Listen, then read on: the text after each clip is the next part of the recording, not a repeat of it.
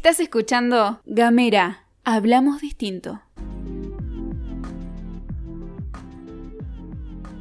Buenos días, buenas tardes, buenas noches, depende en qué momento nos estés escuchando. Hoy, nuevamente aquí, en... Otra economía es posible. ¿Por dónde?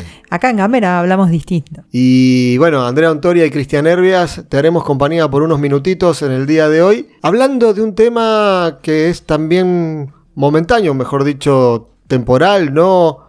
Un tema que está en discusión últimamente. Últimamente y siempre, porque Siempre. es recurrente. Por eso vamos a hablar de la historia de este tema. Exactamente. Vamos a hablar de la historia de la coparticipación. Claro, Federal, exactamente. ¿no? Por Estamos supuesto, hablando de coparticipación federal. Federal. No nos vamos a meter en la coparticipación de las provincias, que eso es otro, Otro tema. Pero Bueno, bueno, como Eh, eh, empecemos a decir un poco qué es la coparticipación federal, ¿no? ¿Cuál es la se definición de eso? habla, viste, de qué es la coparticipación. Más o menos todos tenemos en claro que tiene que ver con plata que llega o no llega, pero la coparticipación federal es aquella forma, es un sistema de recaudación y de distribución de recursos tributarios en función eh, del cual una jurisdicción cobra por, la- por el resto eh, los tributos y los distribuye, los reparten de una determinada manera. Ok, o sea, viene a ser como que los ingresos los redistribuís. Sí. Eh, digamos, los, te encargas de cobrarlos Bien. y a su vez de De- redistribuirlos. te encargas de repartirlo, digamos. Exactamente. Eso como que, que como era parte y Ya reparte, se queda con la mejor parte, ¿no? Es más o menos eso. Bueno, digamos que Pasa. que pasa. Igual vamos a hablar de la historia y te vamos a contar que se partió, se repartió de distintas maneras hasta el día de hoy, que también este es un tema muy actual, como decías vos también, además de ser un tema de siempre, es un tema actual porque hace unos días hubo una modificación a esa repartija que es causó Revuelo, revuelo, revuelo, en la estragos. pajarero.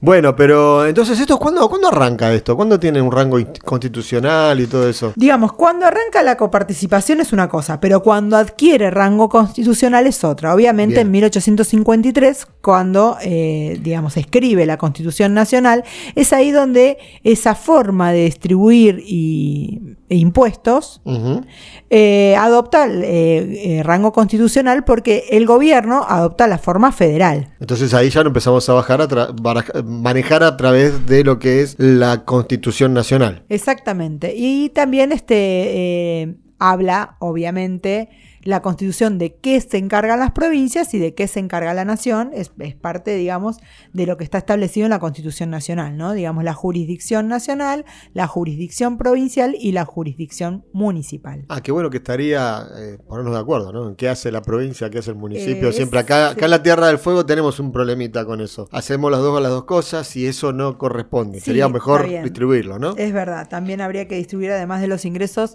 las eh, incumbencias, Eh, claro, ¿no? Digamos, a qué se tareas. dedica las tareas cada uno, porque a veces eso de tener tareas que, que a- realizan los dos hace que nos pisemos un poco el poncho, ¿no? Claro, por supuesto, ¿no? Y que los recursos se di- dilapiden o se vayan todos a un mismo tema y después queda sin cubrir otro aspecto que por ahí la población anda necesitando. Claro, y, y en esto que hablábamos de, de coparticipación, yo por ahí que leí que a partir del tema de la crisis del 30 empezó a verse algunas modificaciones en, en la baja de la actividad comercial y todo eso, y como que fue un puntapié a todo a toda si esta distribución. saber qué es lo que pasó en la crisis del 29, podés ir a otro podcast, ¿te acordás que hablamos de ese tema? ¿no? Muy De bien, la crisis muy del capitalismo. Bueno, justamente en ese tiempo hubo crisis en todo el mundo, fue mundial el problema. Entonces, obviamente, se bajó eh, las transacciones internacionales y el, el puerto de Buenos Aires también mermó, digamos, este, su capacidad económica y por ende su recaudación. Claro, si no recaudas, no tenés plata para pagar. Exactamente. Entonces la nación, que era eh, el único recurso que tenía, era eh, precisamente de la aduana, porque los demás impuestos los iban recaudando cada jurisdicción. En ese momento, eh, digamos, lo recaudaban y lo usaban, digamos. exactamente, empieza a tener problemas con su caja. No Claro. tiene con qué recaudar. O sea, la nación, digamos, tenía menos peso que las provincias mismas, tenía menos efectivo, digamos. Claro, menos con qué afrontar. Las algunas- obligaciones. Las obligaciones que eran muchas, obviamente. Perfecto, y, y ahí empieza este tema de unificación de impuestos internos. Exactamente. Entonces ahí se decide que, bueno, que el que se va a encargar de recaudar todos los impuestos directos Bien. va a ser la nación Ajá. y le va a dejar a las provincias eh, los impuestos indirectos. Y a ver, decime un poquito cómo, cómo se diferencia un directo de un indirecto. El impuesto directo es aquel que está cargado sobre la persona que es objeto de, ese, de ese impuesto. Bien. Y el indirecto en realidad es el que percibe otro por la actividad. ¿Me das algún par de ejemplos? Bueno, por ejemplo, hoy en día lo que podría ser el impuesto sobre los ingresos brutos, Ese sería. ese sería el direct- impuesto indirecto. Indirecto. Claro, porque en realidad es sobre la venta, pero eh, es sobre los ingresos brutos. Pero no es sobre Los ingresos del bruto. Bueno, digamos. digamos. Los ingresos del bruto. Del- el, bruto, el bruto, el bruto de los ingresos. Está bien. Y justo ahí. Bueno, el simp- eh, la patente. ¿Eso qué serían? A ver, vamos a definirlo cada uno. ¿La patente qué sería? es ¿Directo o un indirecto? impuesto indirecto. Indirecto. Porque del auto. Exactamente. Digamos, no, no es. Yo no tengo patente. Vos patente no tiene el auto. Patente, patente tiene el auto. Exacto, el auto es mi propiedad. Entonces ese sería indirecto. Sí, Bien, exactamente. bien. Bueno, hablando de qué es lo que pasó en ese momento, eh, se empezó a distribuir, digamos, de, de otra manera. Bien. Porque obviamente lo recaudaba la nación, pero eso no quería decir que se lo quedara todo la nación, sino que se disponía que se empezara a hacer una coparticipación de esos impuestos. O sea, a la, partir de ese momento. la nación recaudada y una parte se la daba a las provincias, otra parte se las quedaba. Exactamente. ¿Eso fue a partir de cuándo? Y en el 35 se terminó de consolidar ese sistema y más o menos se dispusieron las proporciones. Tuvieron como seis años ahí charlando y discutiendo Charlan- para ver. Siempre trae problemas para ponerse de acuerdo porque son mucha gente que se tiene que poner de acuerdo. Sí, por y supuesto. cuando se trata de plata, vos acordate que eso es como medio difícil. Problemas, problemas. Entonces, en el 35 resolvieron, digamos, cómo hacer esa distribución. Y te cuento cómo quedó. A ver, Digamos, contame. en ese momento. Me imagino, un primer 50-50. momento- No. No. Acordate que antes lo cobraba toda la nación.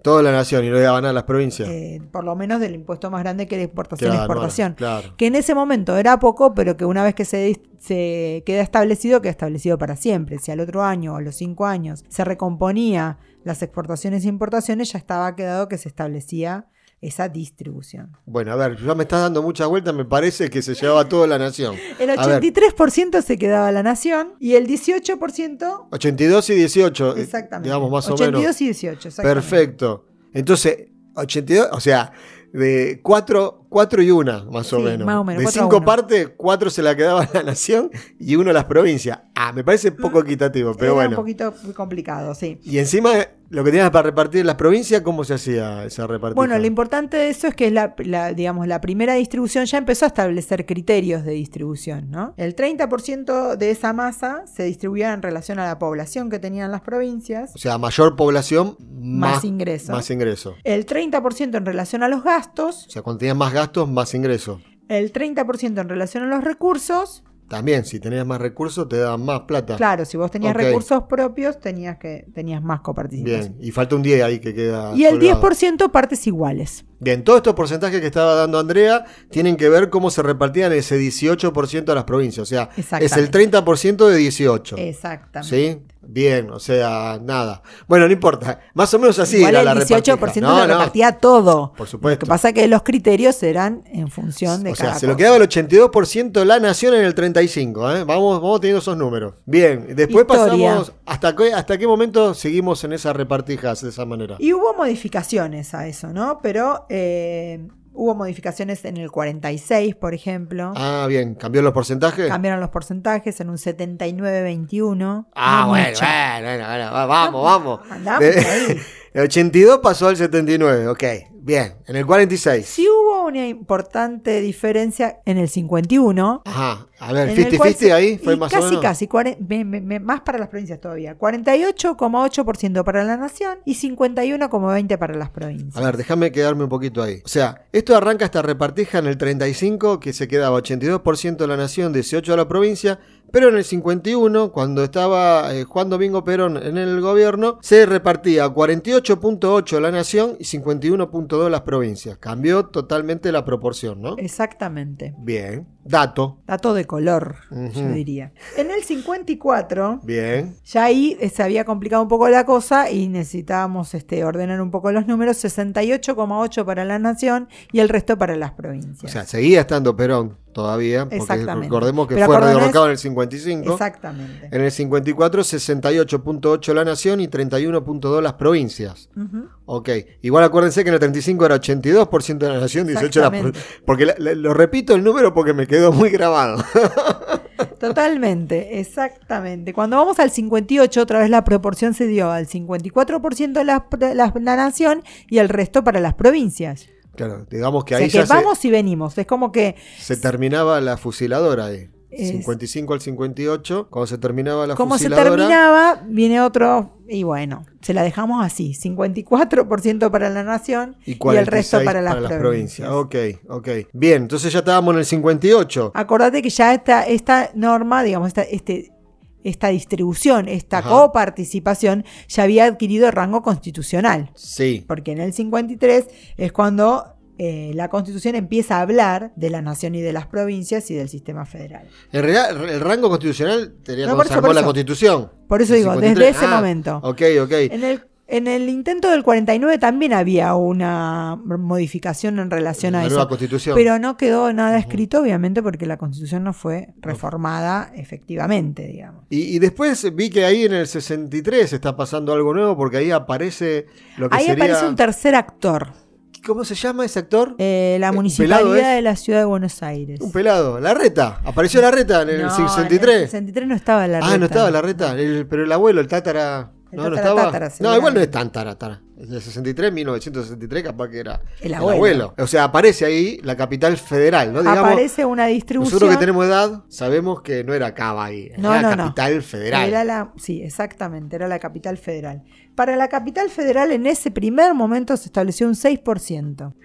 ¿Y cómo era Ese la año relación? fue el 58% para la nación, el 36% para las provincias y un 6% para la capital federal. Mirá vos. Estamos en el 63. 63, pero fue solamente en esa repartija, ¿no? Que apareció la capital federal. Exactamente, porque después en el 66 no Sí. les duró mucho, digamos. No, está bien, tres años. Tal cual. Con tres añitos Eh, hizo una recaudación igual. Exactamente. Y en 1966, 54% de la nación y 46% de las provincias. Y ahí desapareció lo que es capital federal. Exactamente. Ah, pero mira vos. Entonces, la capital no le dábamos nada. Y lo que pasa es que acordé que las jurisdicciones eran nación y provincia. Ah, claro, claro. La nación y las provincias por otro La lado. capital- Porque capital federal era territorio nacional, digamos. Era de la- Exactamente, es un territorio nacional y además tiene desde siempre su propia recaudación, ¿no? En relación a los impuestos que sí podía cobrar o las tasas a las contribuciones que sí podía cobrar, como hace cualquier municipio, pero con ellos tienen un rango un poco más grande porque es la capital federal. Bien. Y esa, esa proporción después en el 68 cambió también, de vuelta. En el, perdón, eh, en el, sí, en el 68. Sí, sí, pero ahí cambió un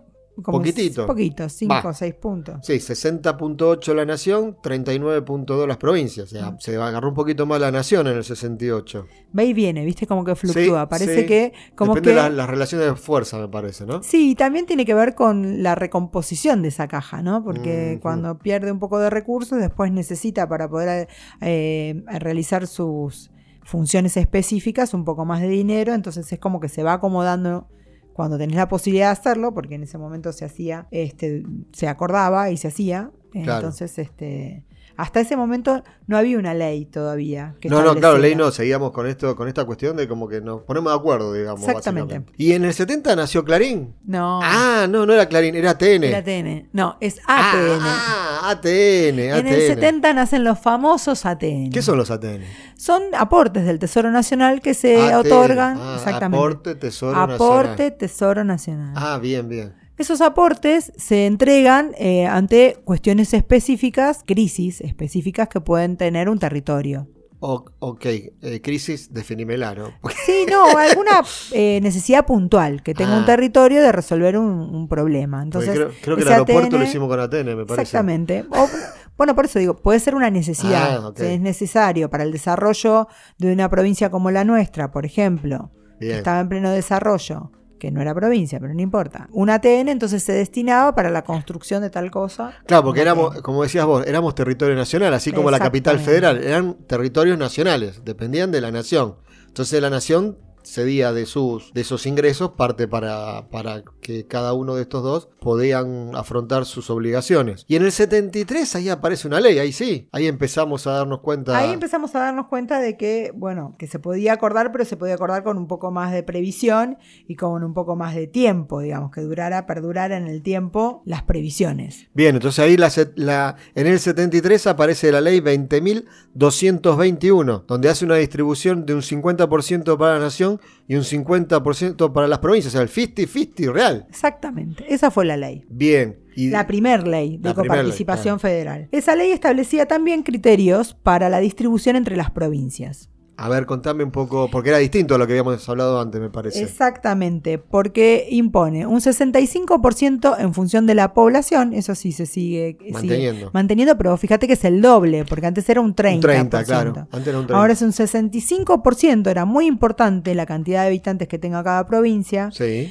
El 25% para compensar diferencias de desarrollo, cuando una provincia estaba... Eh, eh, poco, tenía mucho para desarrollar, le damos un poquito más. Exactamente. Bien. En proporción todas las provincias tenían un porcentaje, pero entre ellas se distribuía el 25%. Bien. Y después un 10% para la dispersión poblacional. A ver, contame qué es eso. Y, digamos, para eh, poder subvencionar, digamos, algunas eh, jurisdicciones que estaban en plan de dispersar su población en el territorio. O sea, hay que hacer más rutas, hay que poner más postas sanitarias. O sea, cuando tenías más dispersa la población recibías más. Un poco este más, exactamente, porque se supone que tenés que afrontar gastos más grandes. Claro, seguro. Por ejemplo, vos tenés que hacer una cloaca en una extensión mucho más larga. No es lo mismo que lo tengas todo concentrado en pocos metros como la cava, más o menos. No, no, perdón. Estamos en el 73, todavía no es cava, es capital ah, federal.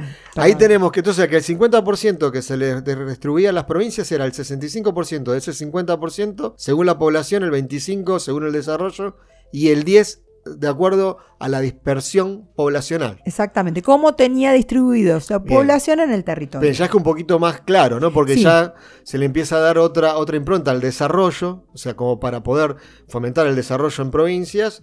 Y esto de si tenés muchas, muchas hectáreas, digamos, una extensión muy grande con poca gente, recibías un poquito más también para poder. Yo estimo, digamos, que eh, en, función de las discusiones que se venían llevando. Vos acordate que antes no estaba plasmado en una ley. Entonces, cada vez que se discutía, volvían en la andanza esto, no, bueno, pero yo tengo más población. Bueno, no, pero yo los tengo más dispersos y necesito este, eh, gastar más dinero porque están más dispersos.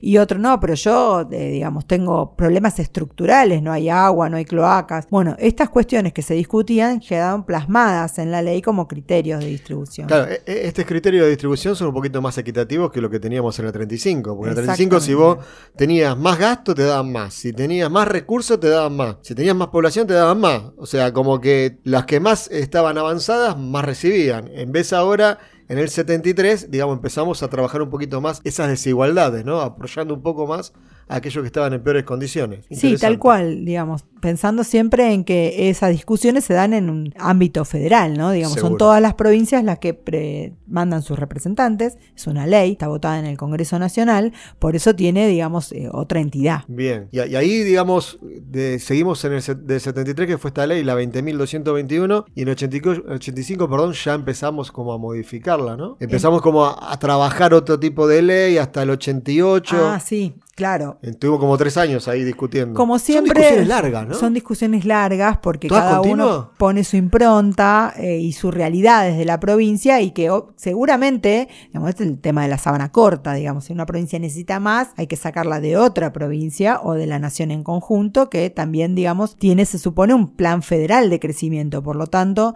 sacarla a la nación también es sacarla a las provincias. Claro, claro. Y ahí apareció en el 88 la 23.000 548. La Acordate ese número porque es la ley actual y vigente. Desde el 88. Desde el 88 tenemos la ley federal de coparticipación 23.548 que está vigente obviamente con algunas modificaciones. Modificaciones. Como siempre, son todas modificaciones. 165 modificaciones. ¿Cuántas? 165. Pero no todas de ley, ¿eh? Ah. Hay pocas ah. de ley y la mayoría. Ya nos vamos a empezar a meter en eso. ¿La mayoría?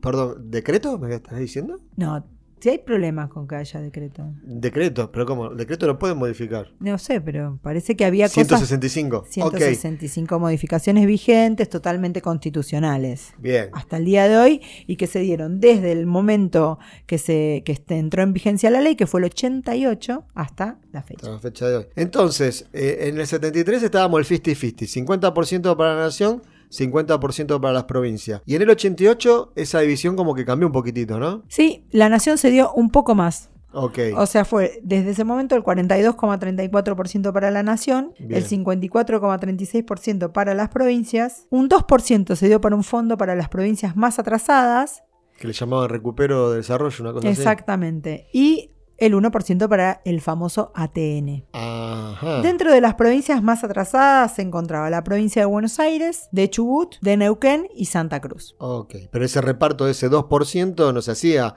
a todas por igual. No, no. Ah. La provincia de Buenos Aires tenía un, un 1,57 y las otras tres tenían el 0,1433. De ese 2%. De ese o sea, 2%, 2%. claro, claro, exactamente. El Bien. 2% no era dividido 4, digamos. Bien. La mayor parte se la llevaba la provincia de Buenos Aires, que era la que, la que tiene más este, diferencias porque con- a- con- convengamos que siempre hay migración hacia la provincia de Buenos Aires. Claro, sí. Y, y ahora ese 54.36 que ahora va para las provincias se sigue distribuyendo de acuerdo a lo que pasaba en la ley 20.221 del 73 o se modifica? Se modifica, se, se hace en función de la población total, de la densidad de población, O sea, ¿cómo es eso? La de la densidad, cuanto más de- densidad, menos densidad. claro. Ahí- ahí Bueno, lo repartimos mismo, distinto. digamos, esa parte es lo mismo. Y la brecha de desarrollo, eso Y la es brecha importante, de ¿no? desarrollo. Porque eso tiende a igualar oportunidades, que es la idea del tema de eh, la coparticipación. Trabajar todas las desigualdades para que cada vez sean menos. Y después de todo esto, eh, bueno, ahí justamente creo que en el artículo 8 la nación tiene la capacidad de establecer cuánto le da a la capital federal y al territorio de Tierra del Fuego, ¿no? Exactamente, en esa ley es donde eh, Artículo 8 de la 23.548. establece, digamos, qué es lo que iba a pasar con aquellos dos territorios que eran territorios nacionales, precisamente para eh, que estén, digamos, en el marco de la ley, porque si no era una obligación de la nación en cada presupuesto, que parte del presupuesto iba para solventar los gastos de la cava y que en ese momento no era cava, era ciudad de Buenos Capital Aires, Federal. capital federal, la capital federal y el, terri- el territorio Nacional de nacional Tierra del de Fuego. Tierra del Fuego. O sea, era como una secretaría, digamos. Vos distribuís Claro, plata y decís, bueno, a esta ministerio. secretaría le doy tanto. A un ministerio, perdón. A un ministerio le doy tanto. Y así lo trabajaba de acuerdo a lo que creía la nación. Y lo daba, la facultad esa la daba el artículo 8 de la ley 23.548, ¿no? Tal cual, que es la que hoy está vigente. claro. Que es la que hoy está vigente. Exactamente. Que Bien. también eso quede claro. Que quede claro, ¿no? y ahí en TDF le daban el 0,38% por ahí, en esa repartija que estaban Sí. dando. Exactamente, Bien. en una de sus modificaciones, porque acordamos que esta ley tuvo 165. un montón de modificaciones. Otra de las cosas importantes que pasaron en la historia de la coparticipación fue la reforma de la Constitución Nacional. El 94. Exactamente. Ajá. En el- la reforma del, del 94 se incluye la coparticipación y se establece, esta vez sí, los principios por los cuales van a regir esa distribución. Bien, o sea, aparece un capítulo como coparticipación ya, digamos, dentro de la reforma constitucional del 94. Y ahí no habían dicho que tenían un año para ponerse de acuerdo, para, para fijar bien los porcentajes.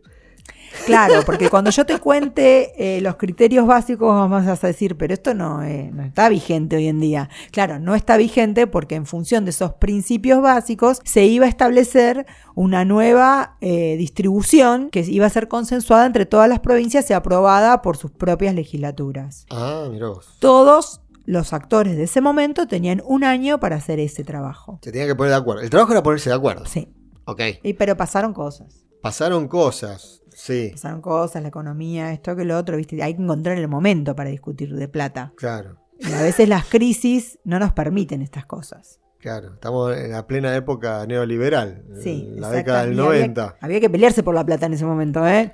Te tocaba enseguida, la, querías tocar la, No me la saqué el plata. y- caramelo, digamos, No, olvídate. ¿Y ba- bajo qué parámetros, digamos, tenían que ponerse de acuerdo? O sea, ¿cómo que, ¿qué planteaba la, la reforma de la Constitución del 94? Plata planteaba que los criterios tenían que ser objetivos de reparto, Opa. ¿no? Digamos, lo que decimos, si es población, de acuerdo a qué censo. Sí, Y bien. todo es el mismo, objetivos de reparto. Después que tenía que ser igualitaria. ¿A qué se llama igualitario? Que tendría que propender a la igualdad Ah. entre todas las provincias. Bien, igualdad de oportunidades, digamos. igualdad, exactamente. Tenía que ser solidaria, o sea, no teníamos que andar peleando por el bizcocho, digamos. Bueno, pero me parece que también bastante, digamos, ser solidario. Quedó como medio Es como un ideario, Claro, ¿no? Un ideal. Bueno, eran principios Está básicos. bien, ¿no? Sí. Y después, que es el más importante, es dar equivalencias en las posibilidades de desarrollo, en calidad de vida y en igualdad de oportunidades para todos los habitantes de la nación. A ver, quedémonos ahí. O sea, Mm. uno de los parámetros con los cuales había que redistribuir esta coparticipación es dando equivalencia en la posibilidad de desarrollo. O sea, aquellos que son menos desarrollados, darle un poquito más para que puedan desarrollarse. Aquellos que tienen peor calidad de vida, darle un poquito más para que puedan tener igual calidad de vida que lo que tienen otros lados. Y también que esta me parece que es la más, la más complicada o, o digamos la más, eh, la más, no me sale el Difícil. término, me sale, La más claro, difícil de lograr. de lograr, la igualdad de oportunidades. la o igualdad sea, de oportunidades en todo el Vivas en territorio. Jujuy, vivas en Tierra del Fuego, Mendoza, Tierra, eh, Buenos Aires, tengan las mismas oportunidades para poder progresar. Está sonando alguien muy actual y vigente que habla de- en esos mismos términos. Bien, sí, justamente cuando se está hablando de coparticipación hoy en día se está hablando y se está refiriendo a la reforma constitucional del 94.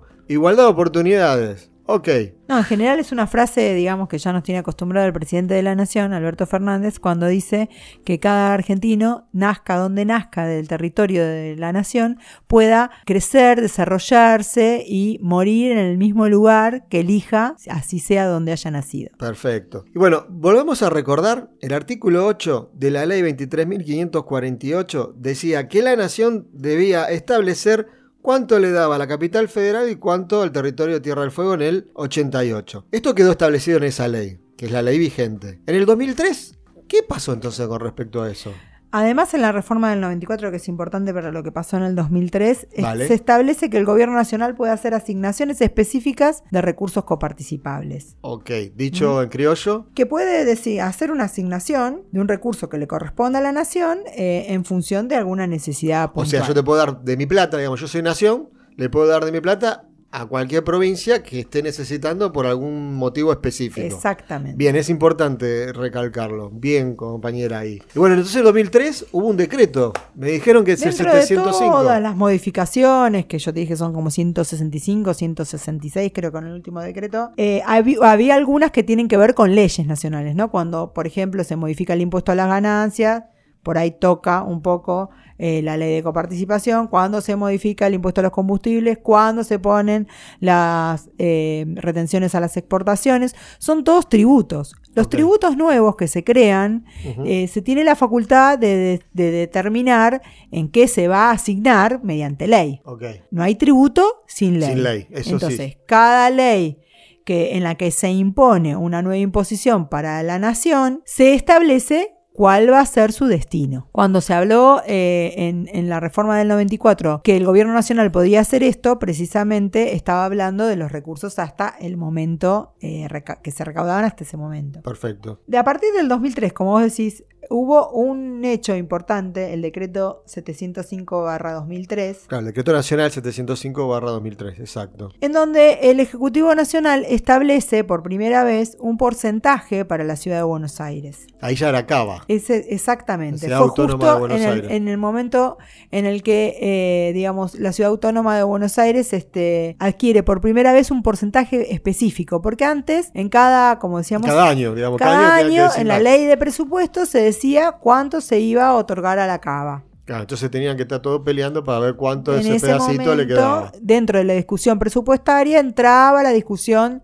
de cuánto se le, cor- se le correspondía como coparticipar a la cava. Y ahí Néstor Kirchner en el 2003 propuso ese 1.4. Dar una asignación para Bien. que la Ciudad Tenga Autónoma de. Buenos Aires pueda tener una previsibilidad y decir todos los años va a recordar esto como mínimo. Bien. Después tiene obviamente sus propios impuestos. Convengamos que cada jurisdicción le suma a los impuestos coparticipables sus propios impuestos. Y esto recorrió hasta el 2016. Fue así. En el 2016 está el decreto 194, enero 2016. Recordemos que Macri asume, Asume. en diciembre de 2015. En enero de 2016, o sea, menos de un mes de haber asumido, firma el decreto 194, el decreto nacional 194-16, donde eleva un 160% ese porcentaje que hablábamos de coparticipación. ¿De dónde pasa? ¿Pasa de 1.4 A un 3,75%. porque sí? ¿O ahí también estaba lo de la, lo del traspaso de la policía? eh, digamos, había leyes del traspaso de la policía, eh, se podía asignar recursos vía presupuesto porque era lo que estaba establecido en su momento.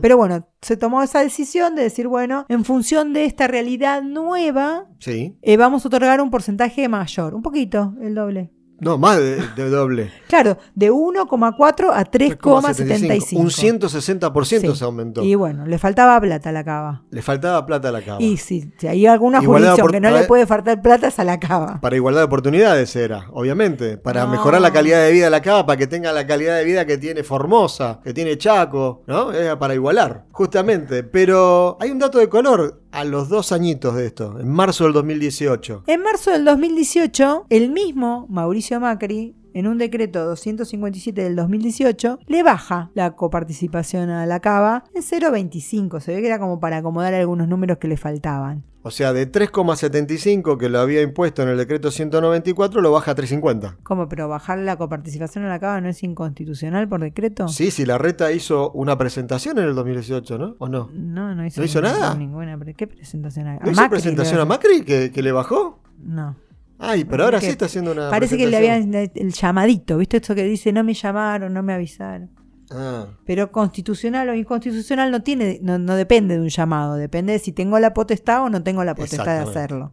Recordemos que por ley, del artículo 8 de la ley 23.548. que es la única vigente, porque no nos sentamos a armar el famoso pacto federal, hubo un intento en el medio de hacerlo y después eh, las provincias decidieron que no, que dejaban los porcentajes, modificaron por ahí algunas otras cosas que tenían que, hacer, que ver con impuestos nuevos, pero dejaron los porcentajes históricos de, la, de esa misma ley. Bien. Y hasta ahora, en esto que pasó en estos últimos días, el decreto 735 del 9 de septiembre del 2020. ¿Qué pasa en eso que firmó en Alberto ese hace decreto, como los otros, eh, se derogaron los anteriores y se le asignó otra vez un eh, porcentaje específico a la cava, que esta vez, en diferencia del 2003, fue de 2,32, teniendo o contemplando lo que viene gastando la cava por ese traspaso pendiente todavía que tiene de facultades de servicios no federales a cargo que eran antes estaban a cargo de la nación. Claro, o sea, son servicios no federales que los tiene la nación porque todavía no se traspasaron al, en este caso, a la jurisdicción de la, de la Ciudad Autónoma de Buenos Aires. Entonces, como no se pasó, bueno, yo te estoy dando la plata para, Para que, vos que puedas termines paliar con ese esto. proceso, exactamente. Pero ya habiendo pasado un tiempito, donde, porque esto pasó en el 2016, es- empezó, empieza todo este traspaso, entonces ya tenemos números más finitos, ¿no? De los gastos que implica tener la policía a cargo. Sí, efectivamente fue el mensaje presidencial, digamos. El otro día lo escuchamos al discurso del presidente que dijo específicamente cuánto eh, había eh, erogado la cava precisamente a- a cuando asumió o asumiendo todos estos años, eh, digamos, la, la- esas facultades que antes no tenía, que era la de su propia policía. Recordemos eso. Bien, y esto también sirvió para generar el Fondo de Fortalecimiento Fiscal de la provincia de Buenos Aires con un 1.18% que eh, sale de, de esta. Sí, de esta recordemos que es una distribución distinta. plata finita. Es, sí, la sábana corta, ¿viste? Si de un lado le tengo que sacar a uno para darle a otro, no hay manera. Pero recordemos que eso es una facultad del Ejecutivo Nacional porque precisamente son fondos nacionales los que está haciendo,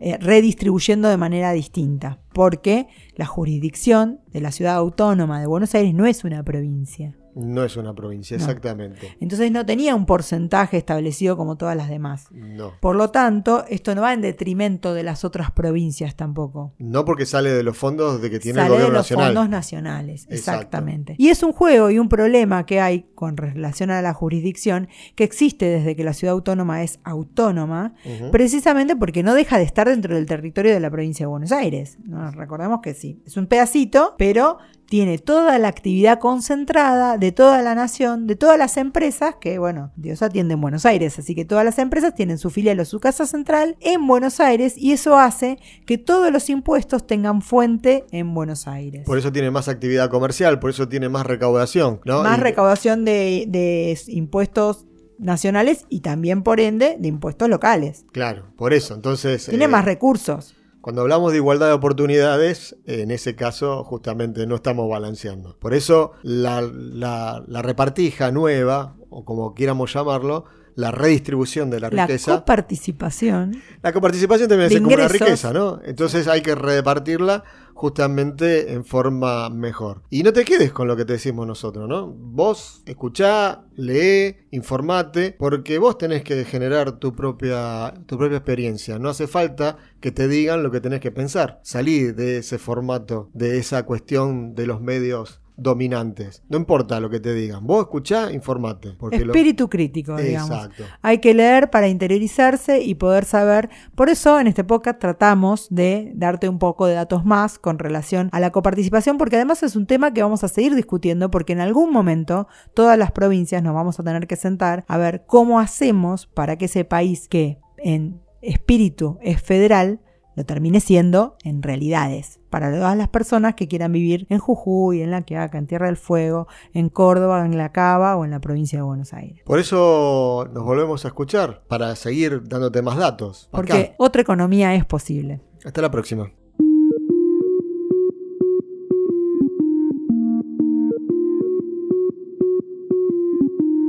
Seguí nuestros contenidos en gamera.com.ar.